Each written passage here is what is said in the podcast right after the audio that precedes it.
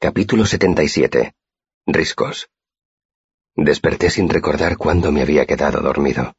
Dena me zarandeaba suavemente. No te muevas demasiado deprisa, me advirtió. Hay mucha altura. Me desenrosqué despacio. Casi todos los músculos de mi cuerpo protestaban por el trato que les había dado el día anterior. Tenía los muslos y las pantorrillas tensos y doloridos. Entonces reparé en que volví a llevar puesta la capa. ¿Te he despertado? Pregunté. No recuerdo. En cierto modo sí, contestó Dena. Te quedaste dormido y te caíste encima de mí. Ni siquiera has parpadeado cuando te he apartado a... Dena se interrumpió mientras yo me ponía poco a poco en pie. Dios santo, pareces un abuelo artrítico. Ya sabes lo que pasa, dije. Cuando despiertas es cuando estás más tieso. Dena compuso una sonrisita. Las mujeres en general no tenemos ese problema. Se puso seria. No estarás fingiendo, ¿verdad? Ayer recorrí unos cien kilómetros a caballo antes de encontrarte.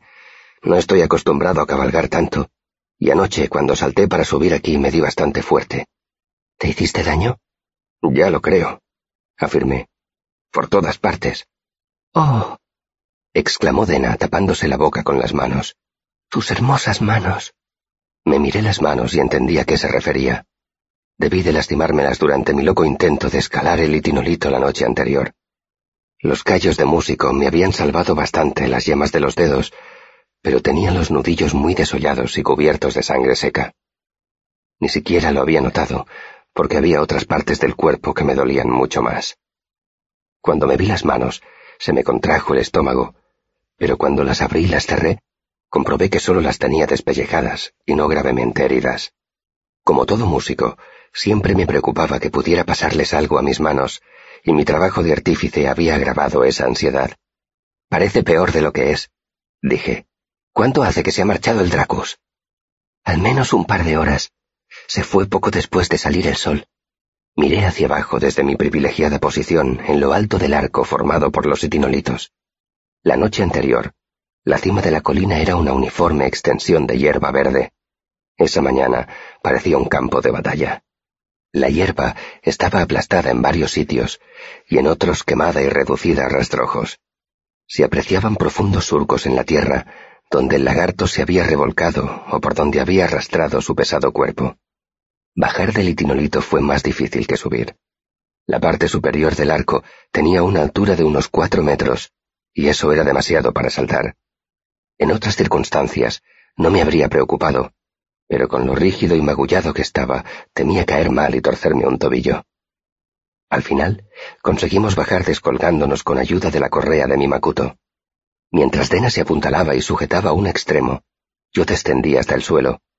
El macuto se desgarró y se abrió, por supuesto, esparciendo todas mis pertenencias, pero conseguí llegar abajo sin más deterioro que una mancha de hierba. Entonces Dena se colgó del borde de la roca y yo la agarré por las piernas y la dejé resbalar poco a poco hasta el suelo. Pese a que tenía toda la parte frontal del cuerpo magullada, esa experiencia contribuyó mucho a mejorar mi estado de ánimo. Recogí mis cosas y me senté con hilo y aguja para recomponer el macuto. Al cabo de un rato, Dena regresó de una breve incursión entre los árboles y recogió la manta que la noche pasada habíamos dejado en el suelo Tenía unas enormes rasgaduras que le había hecho el Dracus con las tarpas al pisotearla. ¿Habías visto alguna vez una cosa de estas? Pregunté tendiéndole una mano. Dena me miró y arqueó una ceja. ¿Cuántas veces me habrán contado ese chiste? Sonreí, abrí la mano y le mostré el trozo de hierro negro que me había dado el calderero. Ella lo examinó con curiosidad. ¿Es una piedra imán? Me sorprende que la reconozcas. Conocí a un tipo que usaba una de pisapapeles. Dio un suspiro de desdén. Ponía mucho hincapié en que pese a lo valiosa y rara que era, él la utilizaba de pisapapeles. Dio un resoplido. Era un fantasmón. ¿Tienes algo de hierro? Busca por aquí. Señalé el revoltijo de objetos. Tiene que haber algo. Dena se sentó en uno de los itinolitos tumbados y se puso a jugar con la piedra imán y un trozo de hebilla de hierro rota. Remendé mi macuto y luego le cosí la correa, dándole varias puntadas de más para que no se soltara. Dena estaba muy entretenida con la piedra imán. ¿Cómo funciona? Me preguntó mientras apartaba la hebilla y la soltaba una y otra vez. ¿De dónde sale la fuerza? Es un tipo de fuerza galvánica. Respondí y entonces vacilé. Lo cual es una forma elegante de decir que no tengo ni la más remota idea.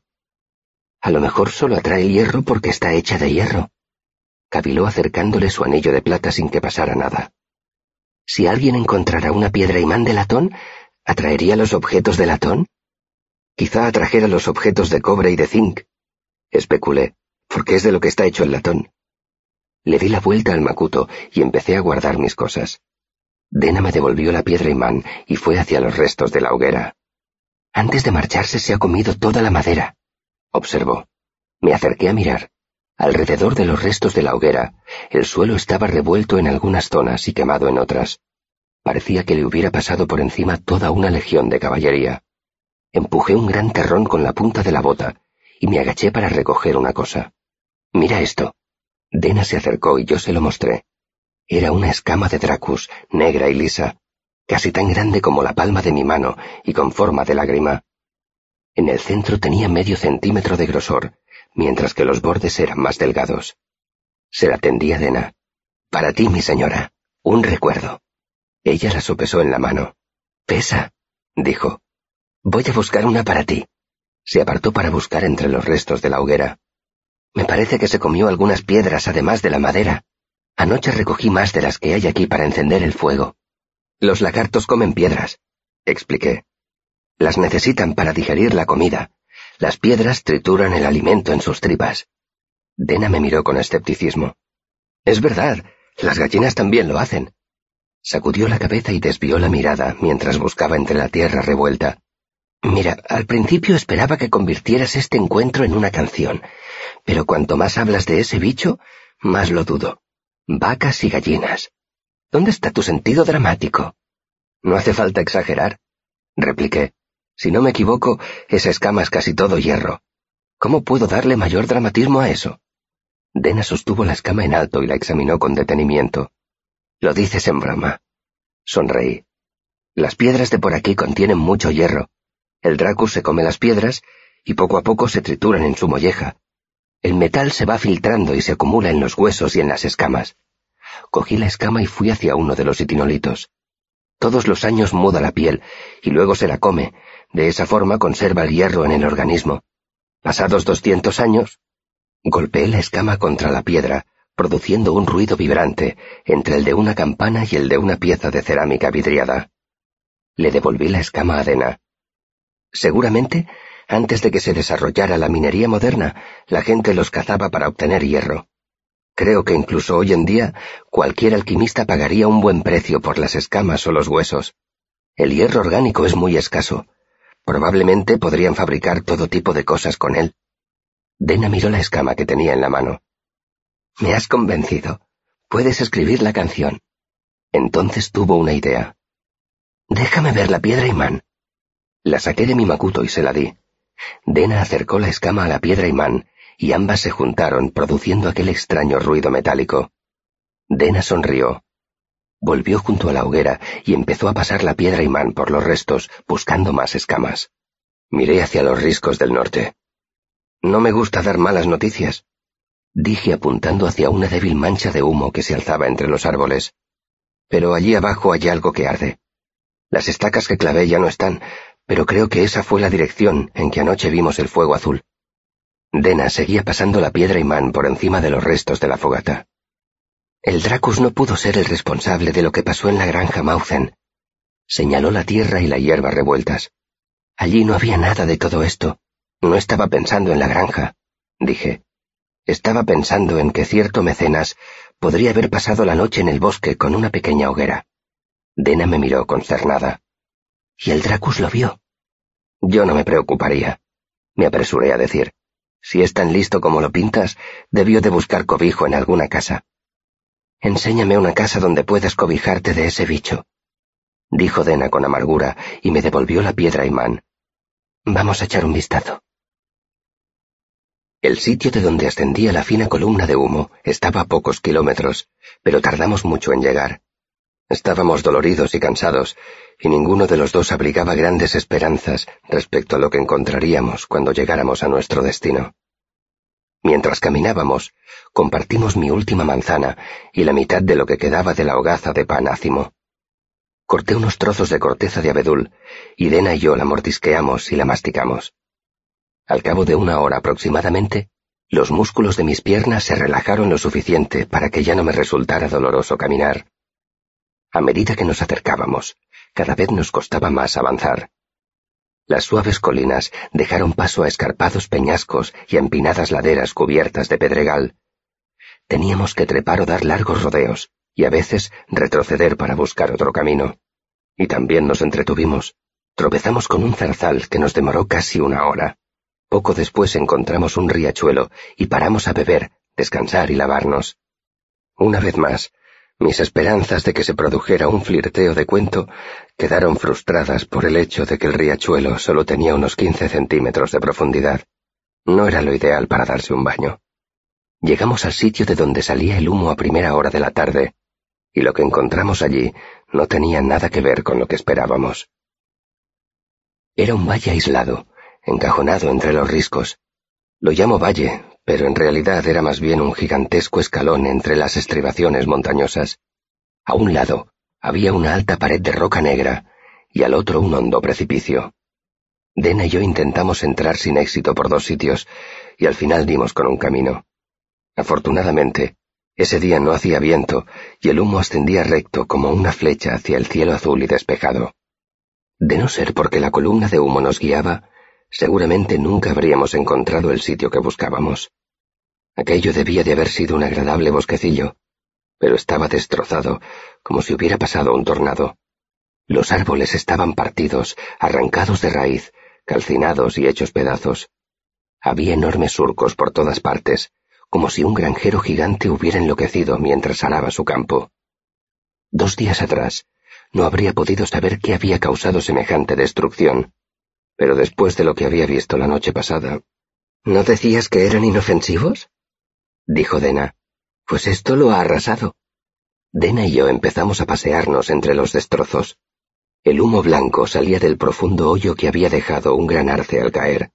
Del fuego solo quedaban unas pocas brasas que ardían lentamente en el fondo del hoyo, donde antes estaban las raíces. Eché unos terrones en el agujero con la punta de la bota. La buena noticia es que tu mecenas no está aquí. Y la mala noticia... Me interrumpí y aspiré por la nariz. ¿Hueles eso? Dena inspiró también y asintió con la cabeza, arrugando la nariz. Me subí al arce caído y miré alrededor. El viento cambió de dirección y el olor se intensificó. Olía algo muerto y podrido. ¿No decías que no comían carne?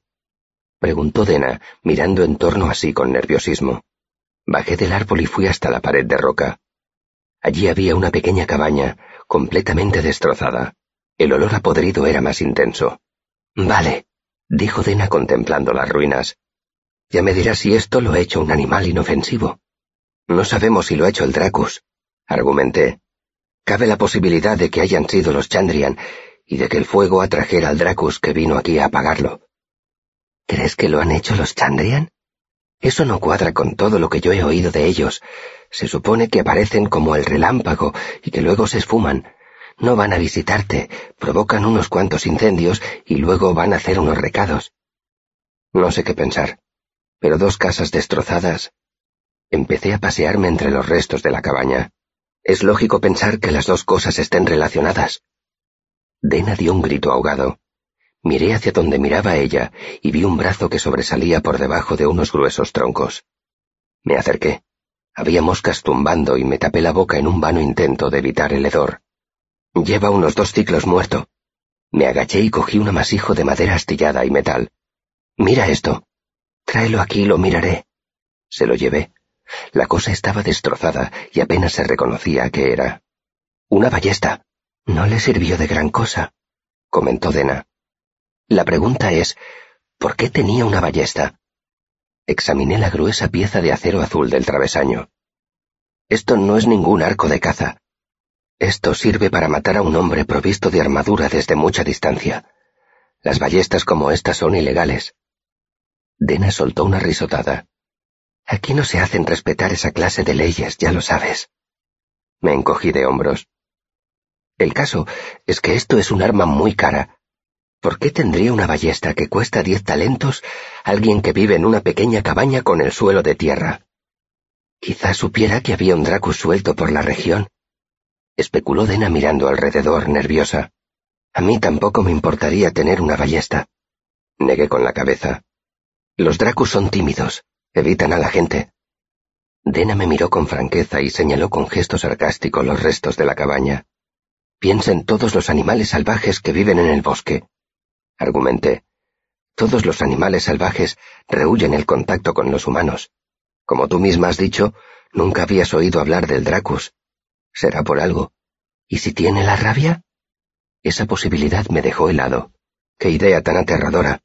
Contemplé el paisaje ruinoso. ¿Cómo demonios lo abatirías? ¿Los lagartos pueden coger la rabia? Dena trasladó el peso del cuerpo de una pierna a otra, inquieta y sin dejar de mirar alrededor. ¿Quieres mirar algo más? Porque yo ya he visto todo lo que hay que ver. No quiero estar aquí cuando vuelva esa cosa. ¿No crees que deberíamos darle un entierro decente a ese tipo? Dena negó con la cabeza. No pienso quedarme tanto rato aquí. Podemos decirle a alguien del pueblo que lo hemos encontrado y que ellos se ocupen. El Dracus podría volver en cualquier momento. Pero, ¿por qué? pregunté. ¿Por qué vuelve aquí? Fui señalando. Ese árbol lleva un ciclo muerto, pero ese otro se partió hace solo un par de días. ¿Y eso qué más da? Los Chandrian, dije con firmeza. Quiero saber por qué estuvieron aquí y si controlan al Dracus. Yo no creo que estuvieran aquí, dijo Dena. En la granja Mauzen quizá, pero esto es obra de un lagarto rabioso. Me miró a los ojos. No sé qué has venido a buscar, pero no creo que lo encuentres. Negué con la cabeza mientras miraba alrededor. Tengo la impresión de que esto tiene que estar relacionado con la granja. Yo creo que quieres que esté relacionado, repuso Dena con dulzura. Pero ese tipo lleva mucho tiempo muerto. Tú mismo lo has dicho y acuérdate del marco de la puerta y del abrevadero de la granja. Se agachó y golpeó uno de los troncos de la destrozada cabaña con los nudillos. El tronco hizo un ruido sólido. Y mira la ballesta. El metal no está oxidado. Los Chandrian no han estado aquí. El desaliento se apoderó de mí. Sabía que Dena tenía razón. En el fondo sabía que me estaba aferrando desesperadamente a una esperanza. Sin embargo, no quería rendirme sin haber agotado todas las posibilidades. Dena me cogió de la mano. Ven, vámonos. Me sonrió y tiró de mí. Noté la suavidad y la frescura de su piel. Hay cosas más interesantes que hacer que perseguir. Se oyó un fuerte crujido no muy lejos entre los árboles. ¡Crack! Dena me soltó la mano y se dio la vuelta. No, dijo. No, no, no. La inesperada amenaza del Dracus hizo que me concentrara de golpe. Tranquila, no puede trepar, pesa demasiado. ¿Trepar? ¿Por un árbol? Pero si ese animal los derriba para divertirse. Los riscos. Señalé la pared de roca que bordeaba esa parte del bosque. Vamos. Nos dirigimos hacia la base de la pared, tropezando con los surcos y saltando árboles caídos. Oí el resonante gruñido del Dracus a nuestras espaldas. Giré la cabeza para echar un vistazo, pero el Dracus todavía no había salido del bosque. Llegamos a la base del risco y empecé a buscar un trozo de pared por el que ambos pudiéramos escalar. Tras un largo y frenético minuto, salimos de unas tupidas matas de zumaque y vimos una franja de tierra muy revuelta. El Dracus había estado cavando allí. Mira. Dena señaló una fractura en la pared de roca, una profunda grieta de medio metro de anchura. Era lo bastante grande para que se metiera por ella una persona, pero demasiado estrecha para que lo hiciera un lagarto gigantesco. En la pared había marcas de zarpazos y rocas sueltas esparcidas por el suelo revuelto. Dena y yo nos colamos por aquella estrecha abertura. Dentro estaba oscuro. La única luz que se veía era la de una pequeña franja de cielo azul sobre nuestras cabezas. Seguí avanzando y en varias ocasiones tuve que ponerme de lado para pasar. Cuando separé las manos de las paredes, vi que las tenía cubiertas de hollín. Por lo visto, al no poder entrar, el Dracus había escupido fuego en aquel angosto pasadizo. Unos cuatro metros más allá, la grieta se ensanchaba un poco. Ahí hay una escalerilla, dijo Dena. Voy a subir por ella. Si esa bestia nos lanza fuego, será como si lloviera en un barranco. Trepó por la escalerilla y yo la seguí. La escalerilla era rudimentaria, pero resistente, y unos seis metros más allá daba un trozo de suelo plano. Estábamos rodeados de piedra negra por tres costados, pero más abajo se veían perfectamente la cabaña en ruinas y los árboles destrozados. Había una caja de madera puesta contra la pared de roca. ¿Lo ves? preguntó Dena mirando hacia abajo. Dime que no me he desollado las rodillas para nada. Oí un débil y noté una oleada de aire caliente en la espalda. El Dracus volvió a gruñir y otro chorro de fuego corrió por la estrecha grieta. Entonces oímos un chirrido de uñas arañando pizarra. El Dracus estaba furioso y rascaba la base de la pared. Dena me lanzó una mirada expresiva. Inofensivo. No nos busca a nosotros. Dije, ya lo has visto. Ya había arañado esa pared mucho antes de que nosotros llegáramos aquí. Dena se sentó. ¿Qué es esto? Una especie de atalaya, respondí. Desde aquí se ve todo el valle.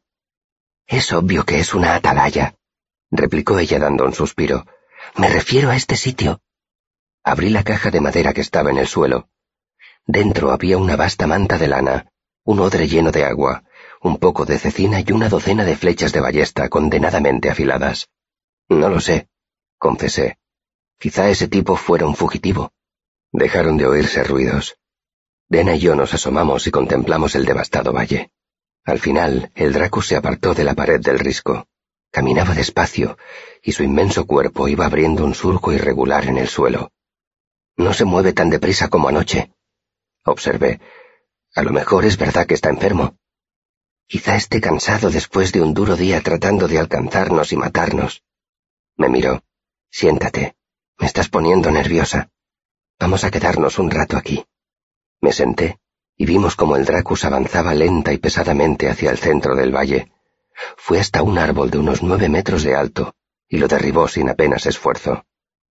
Entonces empezó a comérselo. Primero las hojas. Luego se puso a masticar las ramas del grosor de mi muñeca con la misma facilidad con que una oveja arrancaría un puñado de hierba. Cuando el tronco quedó por fin desnudo, supuse que el Dracus tendría que parar. Pero mordió con su enorme boca plana un extremo del tronco y retorció el inmenso cuello. El tronco se astilló y se partió, y el Dracus se quedó con un trozo grande pero manejable que se tragó casi entero. Dena y yo aprovechamos la oportunidad para comer también un poco. Solo panácimo, salchicha y el resto de las zanahorias. No me atreví a tocar la comida de la caja, porque cabía la posibilidad que el tipo que vivía allí estuviera tirando a loco. De todas formas, me extraña que nunca lo haya visto nadie de por aquí, dijo Dena. Es probable que alguien lo haya visto desde lejos, conjeturé. El porquero dijo que todo el mundo sabía que en estos bosques había algo peligroso. Deben de pensar que es un demonio o cualquier tontería por el estilo. Dena me miró con una sonrisa burlona en los labios. Vaya cosas dice el tipo que vino aquí buscando a los Chandrian. Eso es diferente. Protesté acalorado. Yo no voy por ahí contando cuentos de hadas ni tocando hierro. He venido para averiguar la verdad. He venido para encontrar fuentes de información más fiables que las historias que circulan por ahí. No pretendí ofenderte. Se disculpó Dena sorprendida. Volvió a mirar hacia abajo. La verdad es que es un animal increíble. Cuando leí ese libro sobre los Dracus, no me creí lo del fuego, admití. Me pareció un poco rocambolesco. ¿Más rocambolesco que un lagarto del tamaño de un carro? Eso solo es cuestión de tamaño. Pero el fuego no es algo natural. ¿Dónde guarda ese fuego, por ejemplo? Es evidente que no arde dentro de él. ¿Eso no lo explicaban en ese libro que leíste? El autor hacía algunas conjeturas, pero nada más. No podía cazar un Dracus para diseccionarlo. Claro, dijo Dena mientras observaba cómo el Dracus derribaba sin esfuerzo otro árbol y empezaba a comérselo. ¿Con qué clase de redo de jaula podría retenerlo? Pero tenía algunas teorías interesantes, proseguí. Ya debes de saber que el estiércol de vaca desprende un gas inflamable, ¿no? Dena giró la cabeza y rió. No, ¿en serio? Asentí sonriente. Los niños de las granjas sueltan chispas sobre las cagadas de vaca recientes y las hacen arder. Por eso los granjeros han de tener mucho cuidado cuando almacenan el estiércol. El gas puede acumularse y explotar. Yo soy una chica de ciudad, dijo ella riendo. Nosotros no jugábamos a esas cosas. Pues tú te lo perdiste. El autor sugería que el Dracus podría almacenar ese gas en una especie de vejiga. La cuestión está en saber cómo enciende ese gas. El autor apunta a una idea ingeniosa sobre el arsénico, lo cual tiene sentido desde la química. Si combinas arsénico y gas de hulla, explota. Así es como se producen las luces de metano en los pantanos. Pero creo que eso no es del todo razonable. Si el Dracus tuviera tanto arsénico en el cuerpo, se envenenaría. Ajá, dijo Dena sin dejar de observar al Dracus. Pero si te fijas, lo único que necesita es una pequeña chispa para inflamar el gas. Continué.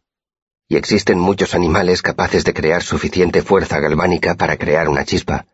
Las anguilas, por ejemplo, pueden generar la suficiente para matar a un hombre, y solo tienen medio metro de longitud. Señalé al Dracus. Seguro que un animal así de grande puede generar la suficiente para producir una chispa. Esperaba impresionar a Dena con mi ingeniosidad, pero ella parecía distraída con la escena de abajo. No me escuchas, ¿verdad? No mucho, reconoció. Se volvió hacia mí y me sonrió. Mira, yo lo encuentro perfectamente lógico. Come madera. La madera arde. ¿Por qué no iba a escupir fuego? Mientras trataba de dar con una respuesta para eso, Dena apuntó hacia el valle. Mira esos árboles de allí. ¿Les ves algo raro? Aparte de que están destrozados y medio comidos? Pregunté. Pues no, no les veo nada raro. Mira cómo están distribuidos. Es difícil verlo porque está todo destrozado, pero parece como si crecieran en hileras, como si los hubieran plantado. Me fijé bien y comprobé que gran parte de los árboles estaban dispuestos en hileras antes de que llegara el Dracus. Una docena de hileras con una veintena de árboles cada una. De la mayoría ya solo quedaban tocones o agujeros vacíos. ¿Por qué plantaría alguien árboles en medio de un bosque? caviló Dena. Esto no es un huerto de árboles frutales. ¿Has visto fruta por alguna parte? Negué con la cabeza. Y esos árboles son los únicos que se ha comido el Dracus, añadió. Los otros los derriba, pero esos los derriba y se los come. Entornó los ojos. ¿Qué árbol se está comiendo ahora? Desde aquí no lo veo. Dije. ¿Un arce? ¿Será goloso? Miramos un poco más, y entonces Dena se levantó. Bueno, lo importante es que ya no puede lanzarnos fuego. Vamos a ver qué hay al final de esa grieta. Me parece que por allí se sale de aquí. Bajamos por la escalerilla y avanzamos lentamente por el fondo de la pequeña grieta, que se prolongaba unos seis metros más antes de desembocar en un diminuto cañón con altísimas paredes verticales por todos los lados. No había salida, pero era evidente que alguien lo utilizaba para algo. Habían arrancado las plantas, dejando un suelo de tierra apisonada. Habían excavado dos hoyos para hacer fuego, y encima de ellos, sobre unas plataformas de ladrillo, había unos grandes cazos metálicos. Se parecían un poco a las cubas que usan los matarifes para derretir el sebo. Pero esos cazos eran anchos, planos y poco profundos, como moldes para preparar pasteles inmensos. Sí, es goloso, dijo Dena riendo. Ese tipo hacía caramelos de arce aquí, o jarabe. Me acerqué un poco más. Había cubos tirados por el suelo, unos cubos que podrían haber servido para transportar la savia de arce para luego hervirla. Abrí la puerta de un diminuto y destartalado cobertizo, y vi más cubos, unas largas palas de madera para remover la savia, raspadores para sacarla de los cazos, pero algo no encajaba. En el bosque había muchísimos arces, no tenía sentido que los cultivaran. ¿Y por qué escoger un sitio tan apartado? Quizá el tipo aquel estaba simplemente loco. Cogí uno de los raspadores y lo examiné. El borde estaba manchado de negro, como si hubieran raspado brea con él. dijo Dena detrás de mí. ¡Qué amargo! Me parece que se le quemó. Me volví y vi a Dena de pie junto a uno de los hoyos. Había arrancado un gran disco de materia pegajosa del fondo de uno de los cazos y le había dado un mordisco. Era negro, y no del color ámbar oscuro del caramelo de arce. De pronto entendí qué estaba pasando allí. No. Dena me miró sorprendida. Mm, no está tan malo, dijo con la boca llena, Tiene un sabor raro, pero no es desagradable. Fui hacia ella, le di un manotazo y le tiré el disco al suelo. Dena me miró con enojo. Escupe, le ordené. Rápido, es veneno. Su expresión pasó del enojo al terror en una milésima de segundo. Abrió la boca y escupió el trozo de materia negra al suelo. Luego escupió una saliva espesa y negra. Le puse la botella de agua en las manos. Enjuágate la boca, dije. Enjuágatela bien y escupe. Dena cogió la botella, y entonces recordé que estaba vacía. Nos habíamos terminado el agua con la comida. Eché a correr, tropezando por el estrecho sendero. Subí por la escalerilla a toda prisa, cogí el odre de agua y regresé al estrecho cañón. Dena estaba sentada en el suelo del cañón, pálida y con cara de susto. Le puse el odre en las manos, y ella bebió tan deprisa que se atragantó. Entonces hizo unas arcadas y escupió. Metí la mano en una de las hogueras, hundiéndola en las cenizas hasta que encontré los carbones que todavía no se habían quemado. Saqué un puñado. Agité la mano para desprender las cenizas y entonces se los puse en las manos a Dena. Cómete esto, dije. Dena me miró sin comprender. Cómetelo. Tendí la mano y la agité. Si no masticas esto y te lo tragas, te dejaré inconsciente de un puñetazo y te lo meteré yo mismo por la garganta. Me puse unos cuantos carbones en la boca. Mira, no pasa nada. Hazlo. Suavicé el tono de voz, suplicando en lugar de ordenar. Confía en mí, Dena. Cogió unos carbones y se los metió en la boca. Pálida y con ojos llorosos, masticó un puñado y bebió un sorbo de agua para tragárselos haciendo muecas. Maldita sea, están cosechando ófalo, dije. Qué idiota he sido de no darme cuenta antes. Dena fue a decir algo, pero la corté. No hables, sigue comiendo, todo lo que puedas. Asintió con solemnidad, con los ojos muy abiertos. Masticaba. Hacía unas cuantas arcadas y se tragaba el carbón con otro sorbo de agua. Se comió una docena de bocados seguidos y luego volvió a enjuagarse la boca. ¿Qué es el ófalo? me preguntó con un hilo de voz. Una droga. Esos son árboles de Denner. Lo que tenías en la boca era resina de Denner. Me senté a su lado. Me temblaban las manos. Las apoyé planas sobre mis piernas para disimular el temblor. Dena se quedó callada. Todo el mundo sabía que era la resina de Denner. En Tarbín, los matarifes tenían que ir a recoger los rígidos cadáveres de los consumidores de Denner, que morían por sobredosis en los callejones y los portales del puerto. ¿Cuántas has tragado? Pregunté. Solo la estaba masticando como si fuera tofe. Volvió a palidecer. Aún me queda una poca enganchada en los dientes. Toqué el odre de agua. Sigue enjuagándote. Dena deslizó el agua de una mejilla a otra, luego la escupió y repitió la operación. Intenté calcular cuánta droga habría ingerido, pero había demasiadas variables. No sabía cuánta había tragado, ni si la resina estaba muy refinada, ni si los granjeros la habían filtrado o purificado. Dena movió la boca, pasándose la lengua por los dientes. Vale, ya estoy limpia. Solté una risa forzada. Estás todo menos limpia, dije. Tienes la boca negra. Pareces una cría que haya estado jugando en la carbonera. Mira quién habla, replicó. Tú pareces un desollinador. Alargó un brazo para tocarme un hombro desnudo. Debía de haberme roto la camisa al rozarme contra la roca cuando salí corriendo a buscar el odre de agua. Dena esbozó una débil sonrisa que no alcanzó a sus ojos. ¿Por qué me has hecho comer carbón? El carbón es como una esponja química expliqué. Absorbe las drogas y los venenos. Dena se animó un poco. ¿Todos? Me planteé mentir, pero preferí no hacerlo. La mayoría. Te lo has comido muy deprisa. Absorberá gran parte de la resina que te has tragado. ¿Cuánta? Más de la mitad. Con suerte un poco más. ¿Cómo te encuentras? Estoy asustada. Me tiembla todo, pero aparte de eso no noto nada. Se removió nerviosa donde estaba sentada y puso la mano encima del pegajoso disco de resina de Denner que se le había caído de la mano. Lo alejó de sí y se limpió la mano en los pantalones. ¿Cuánto tardaremos en saberlo? No sé si estaba muy refinada, dije. Si todavía estaba sin tratar, tu organismo tardará más en procesarla, y eso sería bueno, porque los efectos se extenderían durante un periodo de tiempo más largo. Le busqué el pulso en el cuello. Lo tenía muy acelerado, lo cual no me indicaba nada. Yo también lo tenía muy rápido. Mira allí.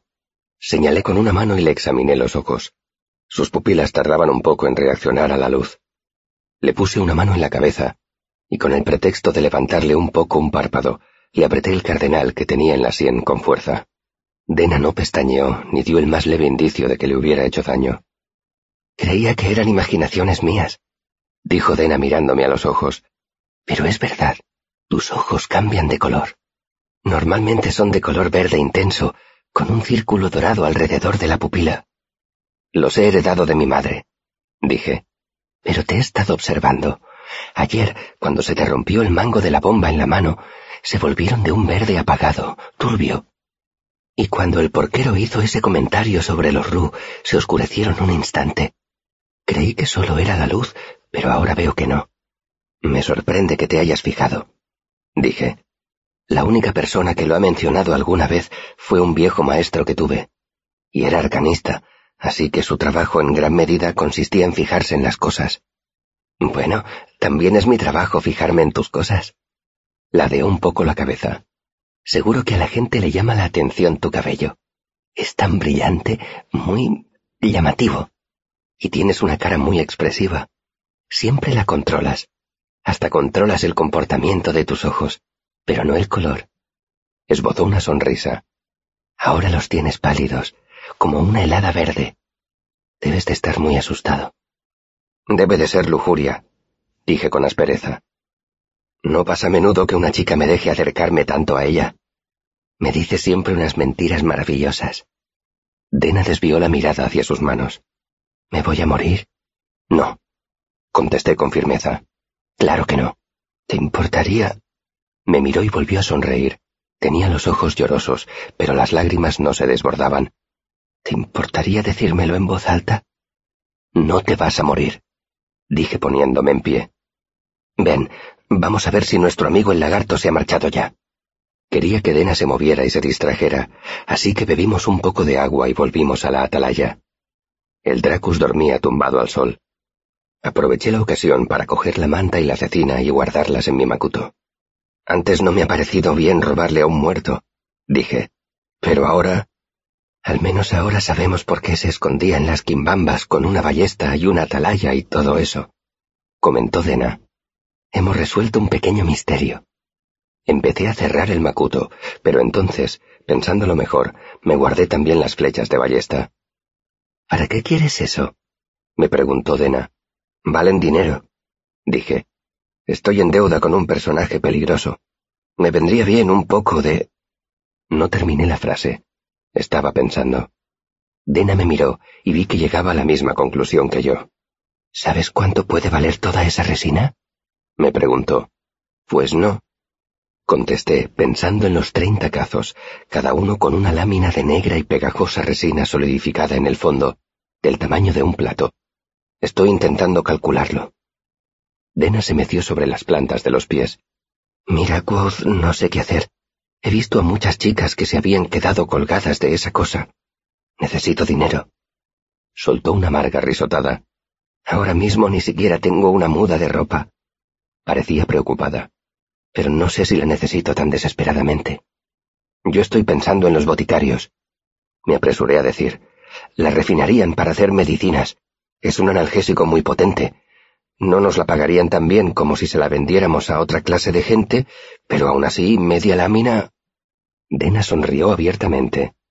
Me encantaría llevarme media lámina, sobre todo ahora que mi misterioso mecenas ha desaparecido. Volvimos al cañón.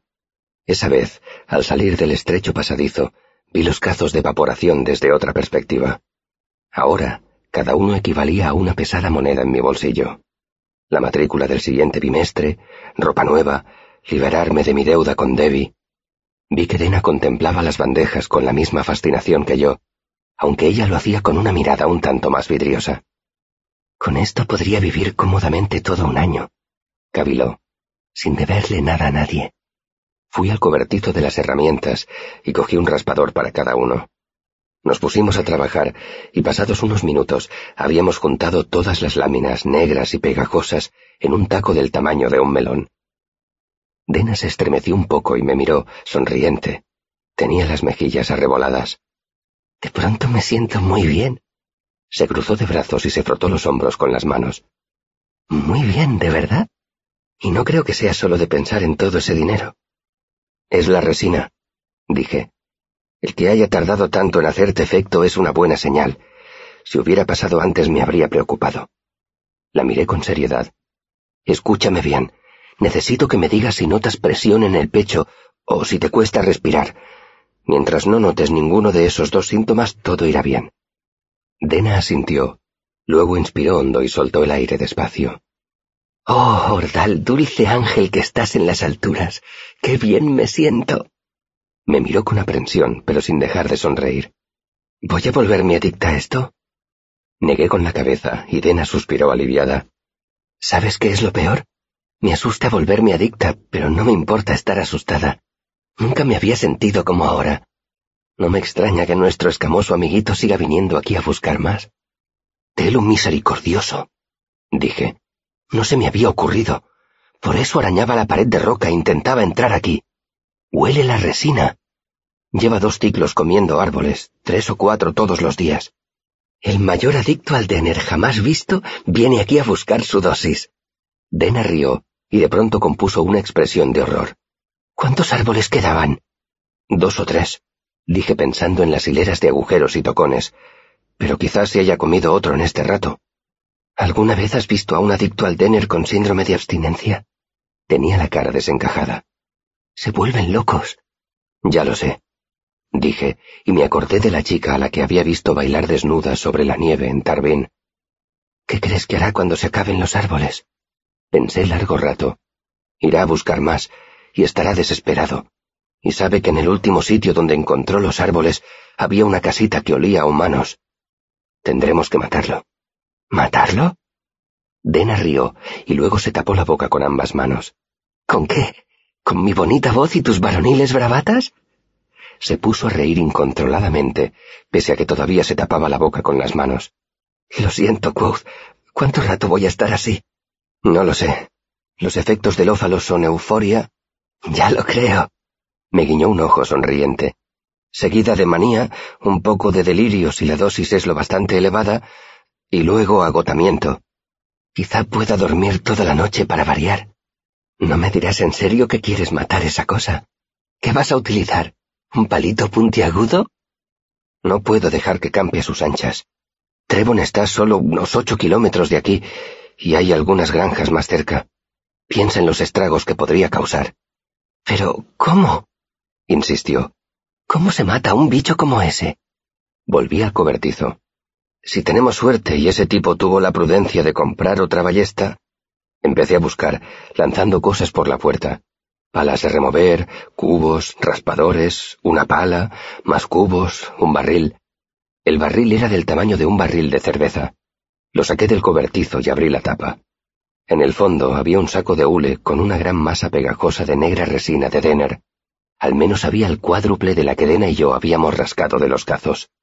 Levanté el saco y lo dejé en el suelo, manteniéndolo abierto para que Dena pudiera ver en el interior. Asomó la cabeza, emitió un grito de asombro y dio un respingo. Ahora podré comprarme un pony, exclamó riendo. No sé si te comprarás un pony, dije mientras hacía cálculos mentales, pero creo que antes de que nos repartamos el dinero deberíamos comprarte una buena arpa, y no una triste lira. Sí, dijo Dena, y me dio un fogoso abrazo. ¿Y a ti te compraremos? Me miró con curiosidad. Su cara, cubierta de hollín, estaba a escasos centímetros de la mía. ¿Qué quieres tú? Antes de que pudiera hacer ni decir nada, el Dracus volvió a rugir.